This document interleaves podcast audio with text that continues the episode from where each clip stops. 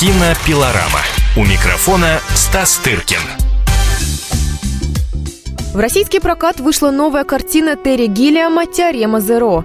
В этой комической антиутопии сумасшедший ученый пытается разгадать загадку вселенского хаоса под присмотром всевидящего господина по имени Менеджмент.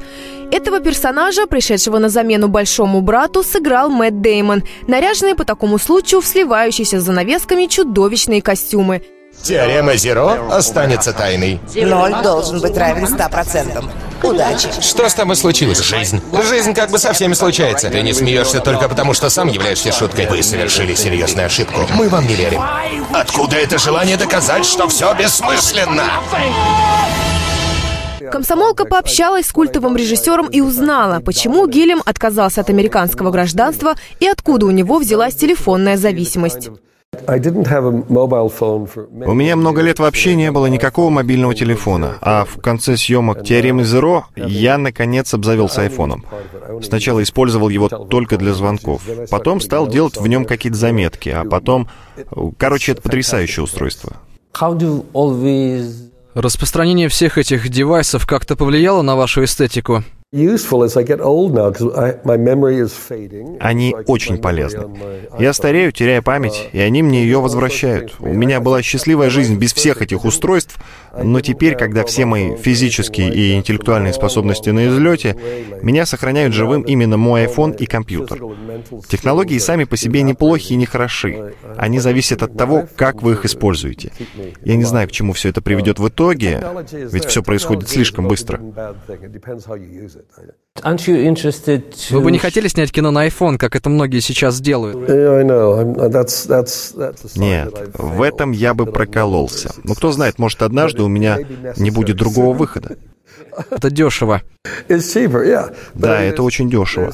Но пока в этом отношении iPhone меня не интересует. Между прочим, «Теорема Zero снята на кинопленку. Это первый фильм, сделанный в формате 16 на 9 в пропорциях экранов современного телевизора, айфона или iPad. И хотя мы снимали на пленку, в фильме 250 кадров с компьютерными эффектами.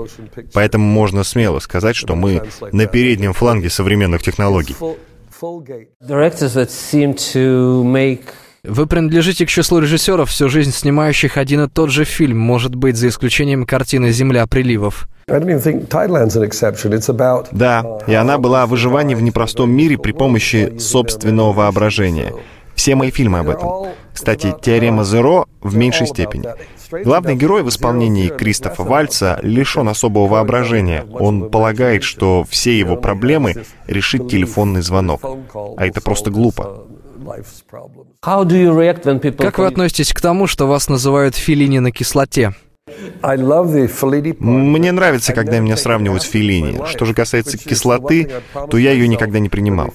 Я пообещал это себе на съемках «Страха и ненависти» в Лас-Вегасе, и я выполнил свое обещание. Но в целом это, конечно же, комплимент. Многие считают, что невозможно достичь такого разгула воображения без применения различных психотропных веществ. Возможно. И я этому живой пример. Для того, чтобы быть сумасшедшим, наркотики не нужны. Вы выросли на книгах и радио. Это они повлияли на развитие вашего воображения? Читая книгу, ты представляешь лица персонажей, обстановку помещений. То же самое, когда слушаешь радио. В моем случае все это оказалось полезным. Но в некоторых книгах моего детства были не только слова, но и картинки. И именно они и дали старт развитию моего воображения. А русская литература как-то на вас повлияла? Я провел последний год колледжа, работая менеджером по доставке на фабрике, изготавливавшей мебель для салонов красоты. Там-то я и пристрастился к чтению Достоевского.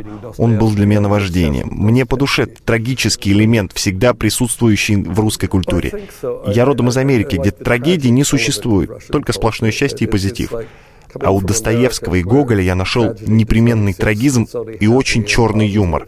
В «Братьях Карамазовых» мне нравилось, что брат-священник Алеша Хотел стать крестьянкой весом в 100 килограммов, которая ходит в церковь, зажигает свечу, молится и находит в этом свое счастье.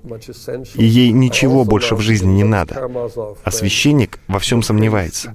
Тогда я идентифицировал себя с этим персонажем. Впрочем, и сейчас тоже.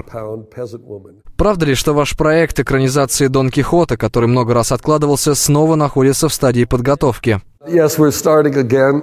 Да, мы приступаем к съемкам. Я планировал их на октябрь этого года, но неожиданно на пути встало шоу Монти Пайтона, и съемки перенеслись на весну. Я договорился с актерами, мы нашли места съемок на Канарских островах. Надеюсь, в этот раз все получится. Дон Кихота будет играть Джон Хёрд? Точно пока не скажу, но он один из претендентов. И это секрет. Джонни Депп также участвует в этом проекте? Он уже слишком стар. То есть недостаточно стар, чтобы играть Кихота, но слишком стар, чтобы играть Джонни Деппа. Вы считаете его своим альтер-эго? Я обожаю Джонни. Он был бы прекрасным альтер-эго. Если бы я был Филини, он был бы моим Марчелло Мастрояни. Что еще нужно для счастья? Но у меня есть еще один альтер-эго. Это Джефф Бриджес.